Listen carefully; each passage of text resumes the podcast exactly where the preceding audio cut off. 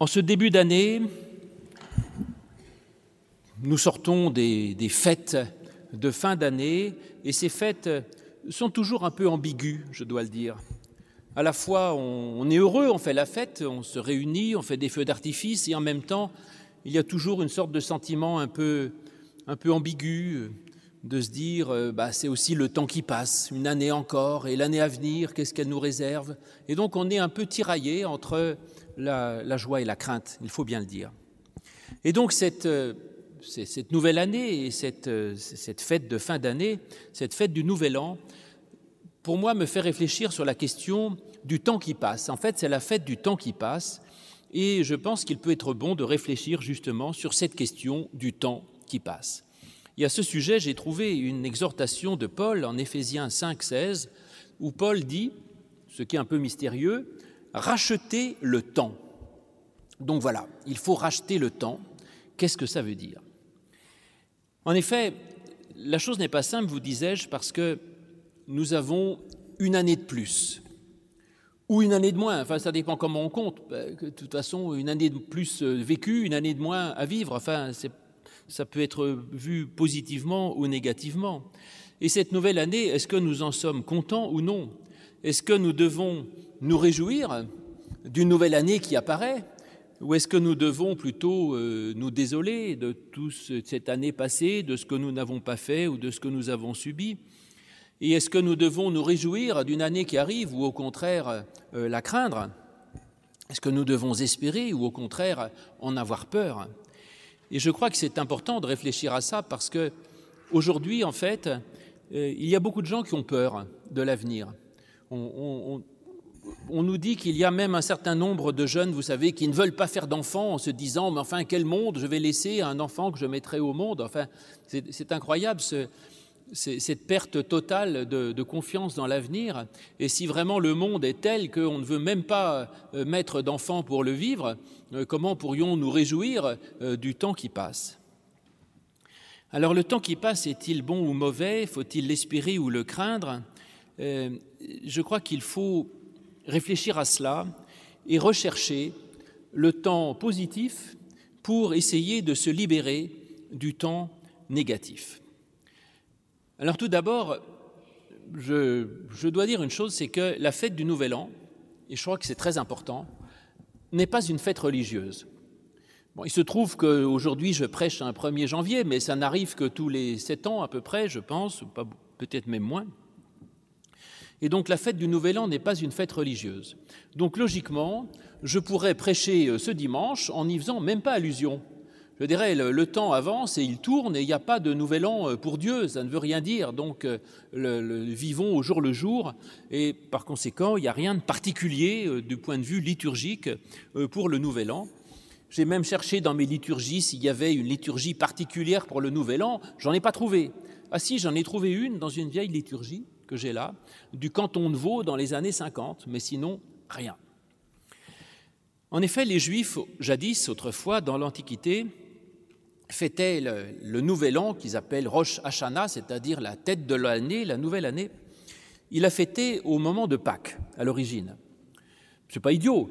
Pâques, c'est le début d'une nouvelle vie, c'est la sortie d'Égypte et on arrive vers un, un, cheminement qui va nous mener vers la terre promise. Donc, c'était plutôt bien de dire la, la nouvelle année peut être l'occasion d'une vie nouvelle, d'une résurrection, d'un nouvel avenir, d'une espérance. Et peut-être que nous, chrétiens, nous devrions mieux célébrer la nouvelle année à Pâques plutôt que n'importe quand. 1er janvier, c'est rien, c'est ni le solstice, ni rien, juste rien.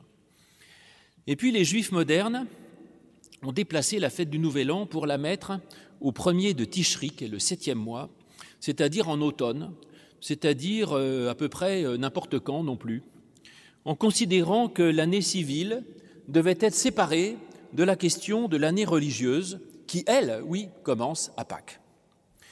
Eh bien, en fait, je pense qu'ils ont raison et que même les chrétiens, euh, ne faisant pas du Nouvel An une fête religieuse, avaient plutôt raison. Pourquoi? Eh bien, parce que les fêtes religieuses, les grandes fêtes, Noël, Pâques et Pentecôte, sont des fêtes où il est question de vie ou de mort pour l'homme, pour l'humain. Et pas seulement pour sa dimension physique, mais les, grandes fêtes sont des moments où il se passe quelque chose essentiel, qui peut changer votre vie, si vous voulez, qui peut euh, tout, tout, tout, tout mettre dans un sens ou dans l'autre. Noël, c'est quand même l'apparition dans l'univers d'un germe de vie, d'un message extraordinaire qui montre le chemin, la vérité, la vie, l'amour, la liberté, le pardon, la grâce universelle, le salut pour tous, le don de soi. C'est quand même pas rien que dans ce monde surgisse cette, réalité incroyable. Pâques, c'est effectivement le surgissement de la vie elle-même et qui montre que ce message de vie cette vie apportée par le Christ lors de sa naissance, eh bien, triomphe même de la mort, et que la mort physique ne peut rien. Il y a quelque chose de tellement plus grand, plus fort, plus important que, que toute la violence, la, haine, la méchanceté, la jalousie, la souffrance, et même la mort physique sont complètement écrasées et terrassées par un message d'amour, par une présence spirituelle, divine, qui, qui dépasse tout cela et qui la, la rend, qui rend la mort totalement euh, euh, incapable de rien. Et Pentecôte, fait incroyable du don de l'Esprit, où on découvre que non seulement on n'est pas spectateur par rapport à la résurrection du Christ, mais que le Christ lui-même, par le Christ, Dieu nous donne un Esprit Saint, une force intérieure qui peut euh, nous permettre de renverser les montagnes, de nous mettre au travail, de coopérer avec Dieu, de travailler dans un monde, dans ce monde pour qu'il soit un monde euh, meilleur, plus fraternel, plus juste, et qu'on peut devenir ses témoins, ses, ses co-ouvriers dans le monde. Enfin, tout cela est absolument essentiel. Et donc voilà, le, les fêtes essentielles et le jour de l'an n'y est pas. Pourquoi? Parce que en fait, le premier enseignement, c'est celui-là la question du temps qui passe n'est pas une question fondamentale pour le chrétien, ça n'est pas une question de vie ou de mort, qu'on soit en 2022, 2023, 2047 ou ce que vous voulez, on s'en fiche, et le temps qui passe n'est pas un problème pour le chrétien, ni en plus ni en moins. Parce que le vrai mystique, je crois, se fiche du temps qui passe. Euh, pas vous? Ben, c'est que vous avez encore des progrès à faire, ben, tant mieux, voilà, c'est que peut-être un vœu de nouvelle année, vous pouvez encore euh, euh, progresser dans ce sens, et c'est plutôt bien, alors que pour le païen, celui qui est entièrement dans le matérialisme, dans le monde concret et visible, le temps est, sa seule richesse, et donc c'est la seule chose qu'il est. Euh, celui qui ne croit en rien, qui n'a pas d'espérance, qui n'a aucune spiritualité, tout ce qu'il a, c'est sa vie physique. Et donc son seul objectif, bah, c'est de vivre le plus longtemps possible, comme un animal, en fait. Et en fait, le christianisme, justement, nous fait sortir de cela. Et le christianisme remplace la question de la, de la quantité de temps, du nombre d'années, il le remplace par une autre question beaucoup plus intéressante, qui est la question de la qualité du temps. La qualité du temps, c'est-à-dire le problème, ce n'est pas de vivre longtemps, c'est de vivre bien. Parce que le temps en lui-même n'a aucune valeur euh, en dehors de ce que l'on met dedans. Et donc, les vœux, c'est finalement très bien en quelque sorte, parce que ça veut dire qu'on a 365 euh, jours à remplir, parce que le temps n'est rien en, dehors de ce que l'on met dedans. Donc vous avez devant vous 365 pages blanches, et bien chic, vous pouvez les remplir de merveilles mais de quoi? Ben Voilà la question, toute la question de la, de la foi, de, de l'espérance et, et de ce que nous propose l'Évangile. Et là-dessus, il y a une révolution dans la Bible. C'est que dans l'Ancien Testament, une vie longue était considérée comme une bénédiction. Les patriarches sont montrés comme vivant euh, très vieux. Adam, mes enfants qui me l'ont appris hier, dit avoir vécu 600 ans, je crois, donc il a vécu très vieux comme si le temps était une valeur en soi. De vivre très très très vieux, c'était un signe de bénédiction. Mais voilà la révolution du Christ et du Nouveau Testament. On nous présente comme modèle d'une humanité réussie un Jésus-Christ mort à 33 ans. Ce n'est pas 333 ans, hein, comme Abraham ou je ne sais qui, 33 ans. Et donc ça nous montre que l'important, ce n'est pas la longueur du temps, mais c'est la qualité. C'est-à-dire qu'une vie courte, mais réussie, c'est quand même euh, la chose la plus essentielle. Et c'est là un, retournement absolument, euh, absolument incroyable. Et euh, souvent, pendant, pendant les, moments de, réflexion, j'aime me replonger dans un vieux livre que plus personne ne lit, qui est L'imitation de Jésus-Christ, un livre de piété du Moyen Âge. Et je suis tombé sur cette, cette, petite phrase que j'ai trouvée absolument admirable et qui dit Vanitas et longam vitam optare et debona vita parum curare. En français courant, ça veut dire c'est une vanité euh, de vouloir désirer une vie longue et de, ne, et de peu se préoccuper d'avoir une vie bonne. Ben, ils ont raison, c'est la base de tout. La qualité vaut mieux que la quantité. La qualité de vie, elle n'est pas mesurable, elle n'est pas indispensable pour vivre physiquement très longtemps, mais euh, c'est une qualité qui relativise toute la quantité. Et donc voilà ce que nous dit le Christ, et je l'ai lu tout à l'heure. Amassez-vous des trésors dans le ciel que le temps ne détruit pas. Cherchez la vie éternelle et apprenez à vivre justement en dehors du temps, euh, comme dans le royaume de Dieu. Et c'est pourquoi l'ange de l'Apocalypse, au chapitre 10, dit Il n'y a plus de temps, et donc pour justement euh, la dimension spirituelle, le temps n'est rien. Le temps ne compte pas, le temps n'est pas une valeur, le temps est juste quelque chose d'inexistant.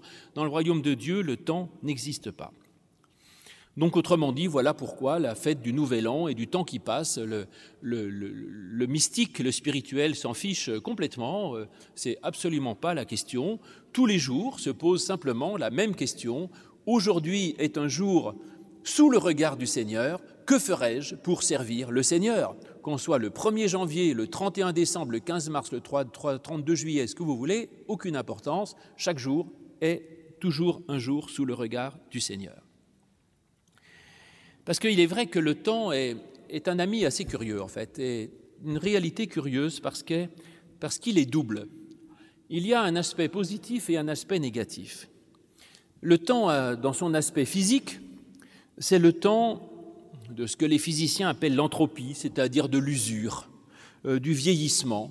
Euh, tous les jours, euh, ma santé se dégrade, ma voiture fait plus de kilomètres, tout, se dégrade, mes pauvres enfants, le climat, tout ça, les ressources, enfin, ça c'est le temps physique qui globalement va, va à sa perte. Ben oui, ça on le sait depuis toujours, hein. le temps physique c'est le temps de la, de la dégradation.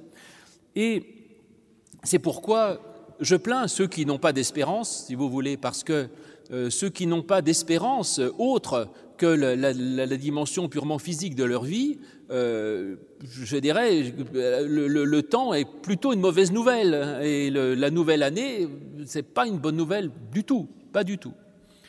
Alors que saint Augustin nous dit, en fait, le temps, le vrai temps, celui qui nous intéresse, il dit, ce n'est pas euh, le temps matériel du vieillissement, il dit le temps, c'est Saint Augustin qui dit ça, c'est le temps de l'accomplissement des promesses de Dieu. C'est-à-dire c'est un temps qui va dans le bon sens, celui de la bonification, celui de la découverte de choses positives, de grandeurs nouvelles, et en fait dans un sens qui est celui de la création et non pas de la dégradation. Le problème, c'est dans lequel des deux temps voulons-nous vivre? Le temps du païen est angoissant, je vous l'ai dit, c'est le temps de la dégradation et du rapprochement de la mort. Et de ce côté-là, euh, on remonte sa montre comme on remonte une guillotine. Chaque jour, euh, chaque jour, vous avez une journée de moins à vivre. Très, très, très agréable hein, comme nouvelle. Et c'est un temps plutôt désagréable. Et c'est ce temps matériel et ce temps qui, qui est angoissant parce qu'on se dit mais l'année qui vient va y avoir des tas de problèmes, sûrement, je ne peux pas vous le cacher. Hein. Et en plus, on ne sait même pas quand ils vont arriver, et nous ne savons même pas qui parmi nous qui sommes ici, qui sera mort l'an prochain. Euh, c'est affreux cette histoire. L'épreuve peut frapper tout le temps, et du coup, ceux qui sont euh, enfermés dans ce temps matériel et sans espérance euh, sont pleins d'angoisse. Alors on peut essayer de chercher l'astrologie, on peut chercher les superstitions, mais qui n'arrangent rien en fait. Mais il y a un autre temps, mais comment faire pour conjurer ce temps qui nous angoisse quand même? J'ai beau prétendre être spirituel, on est forcément euh, touché par ce, ce temps difficile, comment le gérer? Alors la première solution, j'en ai déjà dit un mot, mais j'en ai une autre ensuite, c'est de, de, ne pas chercher à, l'empêcher, mais c'est de, le, je dirais, de le, prendre comme euh, avec une certaine indifférence, mais d'être prêt. Veiller et prier, dit le Seigneur. Et du coup, de se placer dans un autre ordre et dire, comme le Christ a dit, mon royaume n'est pas de ce monde, et, euh, et notre foi en Jésus-Christ par elle, nous sommes déjà vainqueurs de toute chose matérielle, donc ce monde matériel n'est pas d'une grande importance et en fait, euh, tout cela est tout à fait secondaire. La seule chose qui compte, c'est l'amour vécu, c'est ce que nous partageons les uns avec les autres et c'est notre relation avec Dieu et avec les autres, c'est l'amour du prochain et l'amour de Dieu. Le reste n'a aucune importance. Le reste n'a aucune importance. Tout le reste, c'est ce que, c'est ce que Jean, l'évangile de Jean appelle le monde le monde matériel. Et c'est pour ça que tout à l'heure, dans la liturgie, je vous ai lu cette euh, confession de foi de l'oratoire du Louvre qui se termine par cette euh, citation de Jean, à peu de choses près, et qui dit La victoire par laquelle le monde est vaincu, c'est notre foi. Seigneur, augmente notre foi. Je pourrais euh, résoudre ce problème de l'angoisse du nouveau temps par là.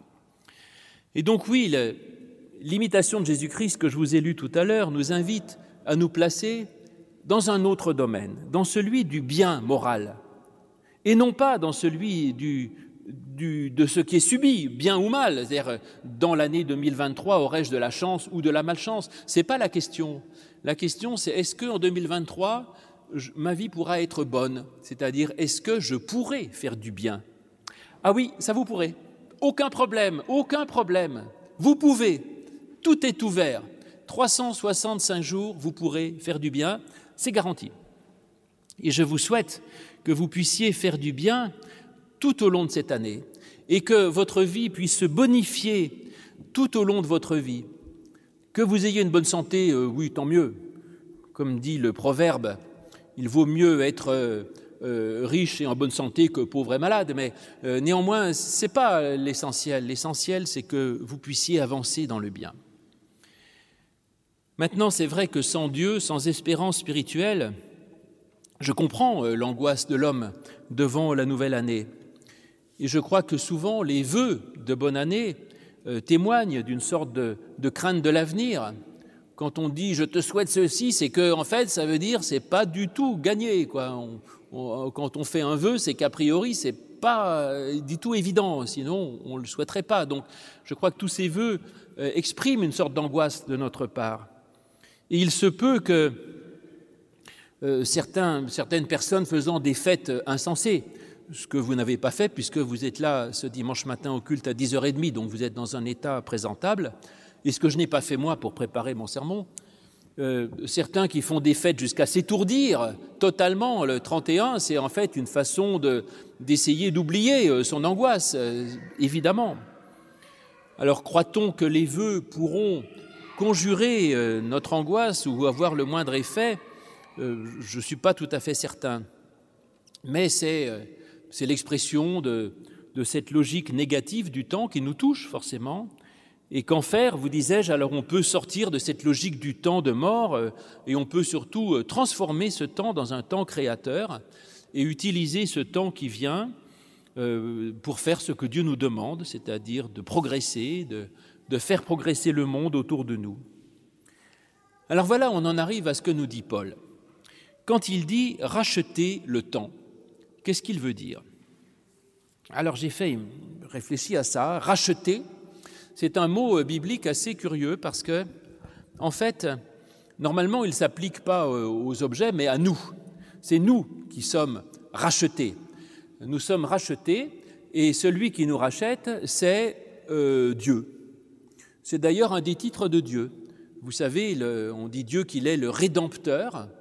Rédemptor, euh, là c'est du latin, c'est pas du français, ça veut dire le racheteur, celui qui rachète. Donc la rédemption, c'est le fait d'être racheté. Et en fait, en hébreu, le mot racheter veut dire aussi libérer. Pourquoi? Eh bien parce qu'autrefois, quand euh, on voulait libérer un esclave, il fallait euh, le racheter, il fallait payer le prix de l'esclave. Et donc, l'idée de l'Ancien Testament, c'est que pour libérer quelqu'un, il faut payer un prix. Alors ça a donné cette théologie euh, médiévale que je ne défends pas en disant pour que Dieu nous libère de la condamnation, du péché, de la mort et tout ça, il faut qu'il y ait un prix payé et Jésus est le rédempteur, c'est-à-dire Jésus paye au prix de sa vie à Dieu et comme le prix est payé, Dieu dit OK, je vous libère. Cette euh, vision mercantile me semble très discutable, même fausse à mon avis, d'autant plus qu'on a même dans l'Ancien Testament en hébreu nombre d'endroits où le verbe gala, racheter, euh, et, veut dire libérer sans que rien ne soit payé. Donc en fait, euh, gala, ça veut dire libérer, point. Donc racheter, c'est une mauvaise traduction. D'ailleurs, euh, à chaque baptême que je fais, depuis 35 euh, ans, je cite cette phrase d'Ésaïe sur la tête de l'enfant, disant Ne crains rien, dit l'Éternel, car je t'ai racheté, tu es à moi, je t'ai appelé par ton nom. Je me suis quoi cette histoire Je t'ai racheté? Maintenant que j'ai de la science, je dis ne crains rien car je t'ai appelé par ton nom, je t'ai libéré. Voilà. Et donc racheter le temps, c'est normalement nous qui sommes rachetés, c'est-à-dire que nous sommes libérés. Et dans euh, Paul, l'idée c'est que Christ nous a rachetés, c'est-à-dire qu'il nous a libérés de la loi, comme on libère un esclave en vue de sa liberté. Donc avant, nous étions soumis d'après Paul, hein, à, une loi morale nous condamnant, et maintenant nous sommes libérés. Plus de loi. Libérer le temps, du coup, ça veut dire nous sommes invités à nous libérer de l'aspect de fuite inexorable du temps. Et nous pouvons sauver le temps, le libérer comme le Christ nous libère, c'est-à-dire transformer le temps en éternité, transformer ce temps inexorable, ce temps euh, de, la mort, dans une dimension créatrice, au lieu d'être une réalité qui enferme, qui asservit et qui détruit, et opérer cette transmutation du temps pour le transformer. Donc ce temps négatif et dangereux, mortifère, nous devons le, transmuter dans un temps positif, et en fait en le consacrant au Seigneur euh, pour son service. Oui, parce que c'est bien ce que dit Paul quand il parle de nous, il dit, euh, Christ nous a rachetés, donc libérés, de la malédiction de la loi pour que nous recevions l'adoption de, la part de Dieu. Et donc nous apprenons euh, là une, nous prenons une valeur infinie par cette libération qui transcende notre nature. Par là, nous sommes une nouvelle création. Et euh, pour le temps, c'est la même chose. On peut recréer le temps pour le convertir au Seigneur et le diviniser.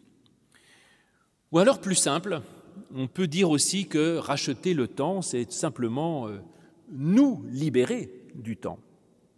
Parce que libérer, quand on est esclave de quelque chose, c'est qu'on donne à cette chose une importance ultime. Je dirais, l'esclave euh, de l'alcool ou de, la drogue ne pense qu'à ça, et c'est l'obsession de sa journée. Et s'il est libéré, il dit, enfin, je peux penser à autre chose. Et donc, être libéré du temps, ça veut dire cesser d'être esclave du temps. Bel, beau projet aussi pour cette année qui vient. Se libérer du temps et du coup ne pas être esclave de ce temps inexorable qui passe et qui nous impose son rythme, mais prendre la main et dire je suis libre, même par rapport au temps, je ne me laisse pas diriger par le temps, mais je peux l'utiliser. Voilà. C'est lui mon esclave. C'est pas moi qui suis esclave du temps, c'est le temps qui est à mon service. Et je vais me l'utiliser, parce que le temps peut être un allié extraordinaire pour qui sait l'utiliser. Parce que rien ne se fait immédiatement. Aussi bien pour soi que pour les autres, il faut du temps. Donc vive le temps, ce temps dans lequel je peux déployer un projet, dans lequel je peux mettre en ordre, une croissance, je peux faire quelque chose, une transformation qui avance. Et donc oui, le chrétien est appelé à libérer le temps, à se libérer du temps, à rejeter l'idolâtrie du temps et devenir le expression qui a été un peu utilisée pour quelqu'un d'autre, mais nous sommes invités à devenir les maîtres des horloges. Voilà. Je suis maître de mon temps, je suis maître de mes choix, et le temps n'est pas celui qui m'est imposé, mais c'est celui où je construis ma vie. Et donc oui, je peux faire dans cette année 2023 des choix. Et les vœux que je dirais ne concernerait pas des choses que vous subiriez. Je souhaite que vous ayez une bonne santé, de la chance, du beau temps, pas trop, pas trop chaud, etc. Mais je souhaite que vous puissiez, tous les jours qui viennent, être sujet de quelque chose de neuf dans votre vie. J'ai développé ça dans ma dernière prédication qui s'appelait Convertissez-vous et qui invitait justement à dire Soyez sujet de votre vie et non pas objet. Et donc voilà, euh, vous avez en fait la main sur beaucoup de choses, je crois. Et ces 365 jours 2023 qui s'ouvrent sont une ouverture incroyable. Euh, et, mon vœu particulier pour vous, pour moi aussi d'ailleurs, c'est que vous puissiez être sujet dans ces 365 jours qui viennent et que vous allez écrire avec Dieu.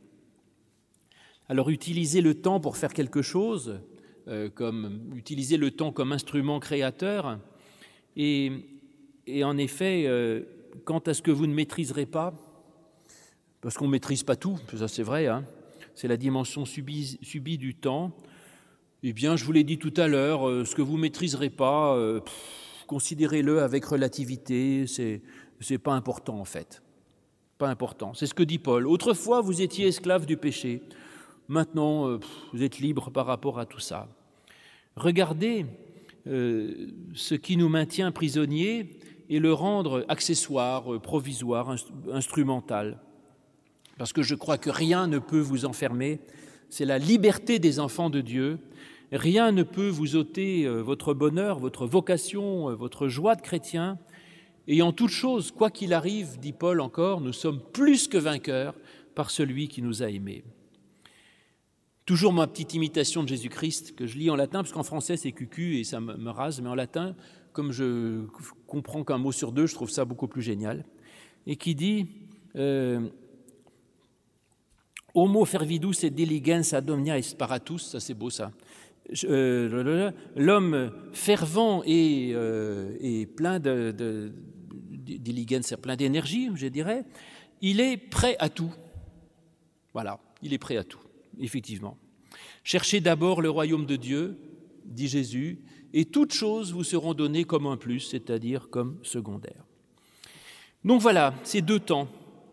Euh, il y a deux temps, et le temps positif et le temps négatif. nous sommes invités à miser dans le temps chrétien, le temps qui travaille en faveur du chrétien et en défaveur du païen. Quant au vœu de nouvelle année, eh ben, j'en dirai plein pour vous faire plaisir parce que je vous aime bien sans grande illusion sur, leur efficacité, hein, mais, prenez-le juste comme une, attention positive à votre égard, c'est déjà pas mal. Euh, mais en même temps, euh, ce n'est pas mauvais, ça montre que, quelle que soit la situation, quel que soit ce qui arrive, il y a toujours une joie possible, il y a toujours de la vie possible, toujours de l'amour et des choses positives qui peuvent être vues, et ça, je le crois. Et mon vœu à moi, plus particulièrement, c'est que vous soyez toujours remplis d'espérance, quoi qu'il arrive.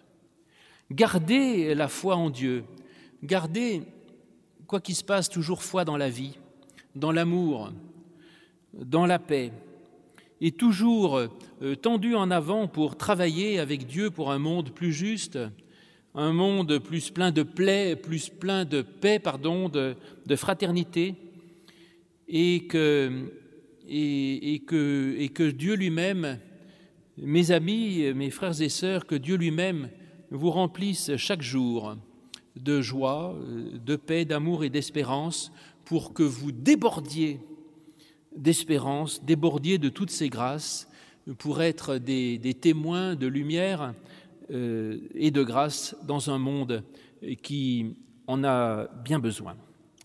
Amen.